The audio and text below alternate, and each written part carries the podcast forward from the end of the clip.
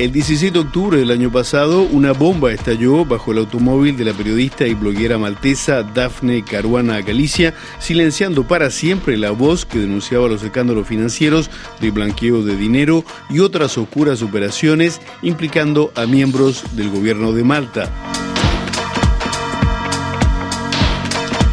Conversamos con su hijo, Machu Caruana Galicia, 32 años, y también periodista, ganador de un premio Pulitzer como parte del equipo investigador del escándalo conocido como los papeles de Panamá. Matthew Caruana estima que la policía prefiere no investigar sobre los posibles vínculos con las personalidades políticas de la isla. No hemos visto progreso. En diciembre del año pasado sí arrestaron a tres personas vinculadas con el asesinato, pero son criminales comunes. Es nada más la gente que pusieron la bomba en el carro. Esas tres personas, mi mamá no los estaba investigando y de hecho ella no sabía si existían. Ha pasado un año, bueno, casi un año desde ese arresto, pero no ha pasado nada más que eso. Nosotros tenemos la impresión de que hay lugares donde la policía no quiere ir, no quiere hacer investigaciones que entran como en los vínculos entre los políticos y esos criminales o las motivaciones que tenían los políticos para matar a mi mamá. No quieren investigar eso. Es increíble que después de un año no han interrogado ni un solo político ni un solo persona como del gobierno, nadie. Están enfocando completamente en esas tres personas y ya. Para el gobierno es como case closed, ¿no? Todo se acabó, tenemos como esas tres personas esperando el juicio y ya no vamos a hacer nada más, como esa es la actitud. Pero creo que se habrían descubierto nexos entre uno de los acusados y el ministro de Economía. Sí, un grupo de periodistas descubrió que sí hay un enlace entre esas tres personas y un político importante. Se llama Chris Cardona, es el ministro de Economía muy cercano al primer ministro y es parte como de su entorno más cercano. Pero la policía no está mostrando como un interés, aunque está comprobado que él vio y habló con esas tres personas antes del asesinato y después también sobre qué trabajaba tu madre y qué hechos denunciaba justamente en su trabajo de periodista eh, Dafne que le costó la vida. Fue en los últimos años especialmente, casi todo fue corrupción en el gobierno entre el gobierno y negociantes muy importantes en el país. También corrupción internacional, fondos ilícitos que recibieron políticos malteses de la familia del presidente de Azerbaiyán, fondos ilícitos que recibieron del gobierno de China, corrupción dentro del país y también internacional. Todo se puso muy peligroso para ella desde entonces, desde que empezaron esas investigaciones como de corrupción, no sé cómo describirlo, de corrupción como grande, ¿no? A gran escala. Sí, exacto.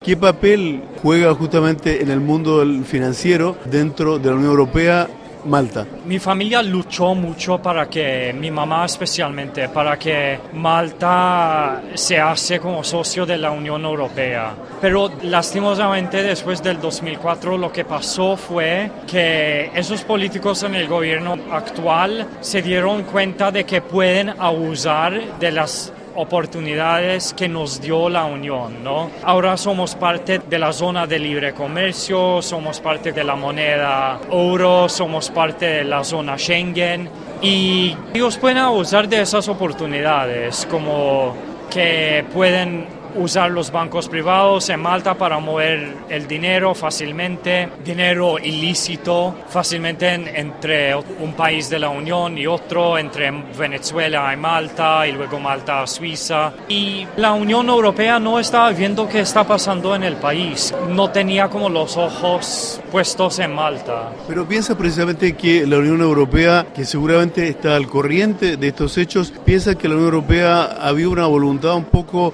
de, como se dice en español, hacer la vista gorda, de no querer ver lo que estaba ocurriendo? Sí, sí, de fijo.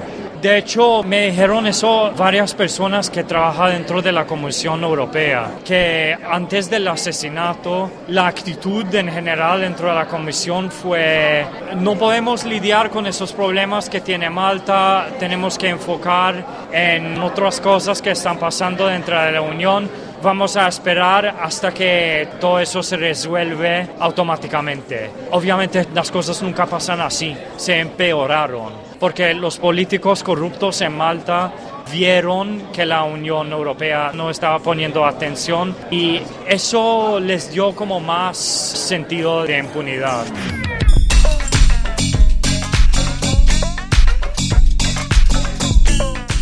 Hace unos meses, ONGs como Transparencia Internacional volvieron a denunciar en la prensa una práctica que no es exclusiva de la isla de Malta. Sí, eso es algo que Nadie nunca más imaginó que el gobierno de Malta iba a vender pasaportes. Eso fue algo que no estaba en el plan de gobierno del partido oficialista, fue algo completamente inesperado. No es algo que necesitamos, es algo que causa mucho daño a la reputación de nuestro país. Ahora está en la lista negra del OECD por esa venta de pasaportes. Y es importante decir que la gente que compra los pasaportes no está invirtiendo en el país. Es una venta a cambio de efectivo. El gobierno de Malta recibe el efectivo y le da el pasaporte. Ni siquiera tienen que vivir en el país, ni siquiera eso. Es una amenaza a la seguridad europea, es una herramienta para lavar dinero, para la gente que compra los pasaportes. Es un desastre. Porque el hecho de poder comprar un pasaporte maltés permite efectivamente tener acceso a todo el sistema financiero de la Unión Europea y por consiguiente de blanquear sumas de dinero tranquilamente. Sí, el gobierno de Malta ni siquiera tiene cómo comprobar que la persona que está comprando el pasaporte de verdad existe, porque es imposible. Cuando un ruso quiere comprar un pasaporte maltés, el gobierno de Malta no puede preguntar al gobierno de Rusia si de verdad esa persona existe. No, el sistema no es nada transparente. El hecho de que el 2004 entrase en la Unión Europea acelera efectivamente todo este proceso.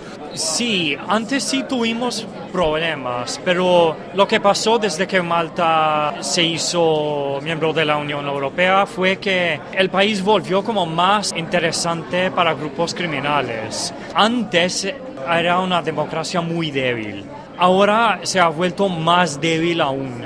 Y entre más débil la democracia, más atractivo es para grupos criminales. También lo que pasó fue que los políticos del gobierno actual, para proteger a ellos mismos, para asegurar su impunidad, lo que hicieron fue cortar las cabezas de las autoridades e instituciones públicas y autónomas del país. Pero ¿qué pasa cuando uno hace eso? Se abre la puerta a otra gente criminal y corrupta. Tengo entendido que se creó un consorcio de periodistas que ha recogido un poco y sigue investigando un poco los temas sobre los cuales ella trabajaba, ¿no es así? Sí, ese proyecto fue algo que no estaba esperando, me impresionó mucho, lograron demasiado. No sé, es algo que me hizo sentir como muy honrado y muy orgulloso de mi mamá. ¿Y continúa trabajando? Sí, continúan trabajando. Es un grupo de 45 periodistas internacionales y siguen trabajando en esas investigaciones. Es que mi mamá tenía como 10 grandes investigaciones abiertas y por eso tuvieron que ser tantos periodistas. El hecho que la institución, eh, que el Estado eh, de Malta sea un Estado débil que no tiene suficientes recursos, eso evidentemente facilita el hecho de que pueda ser penetrado fácilmente por eh, agrupaciones con intereses mafiosos. Sí, y además el país vuelve a ser una amenaza para todos los otros países de la Unión, porque es un punto débil dentro de la Unión, es un Estado fallido dentro de la Unión. Y ahora la corrupción es transnacional, el crimen organizado es transnacional. Y la Unión Europea no puede tolerar un país que es una base para el crimen organizado. Pero justamente en ese sentido me pregunto, y algunos se hacen la pregunta, si el hecho de que exista esta especie de eslabón débil dentro de la cadena de la Unión Europea que es Malta no favorece, por ejemplo, algunas instituciones o no es aprovechado por algunas instituciones financieras o bancarias europeas, de Londres, de Bruselas, de Luxemburgo. Es decir, algunos se preguntan si no hay una, digamos, voluntad, no sé si deliberada, pero en no querer ver, digamos, no sé si me explico. En la Unión Europea hay, hay bancos de Londres o de Luxemburgo que benefician de eh, las posibilidades que ofrece Malta, ¿no? Sí, es algo que siempre he visto y he creído, que esos bancos internacionales en Londres, París, Frankfurt, obviamente ellos son como complícitos ¿no? en ese sistema eh, ilícito. Cómplices. Sí, son cómplices, perdón. sí, sí, está claro eso.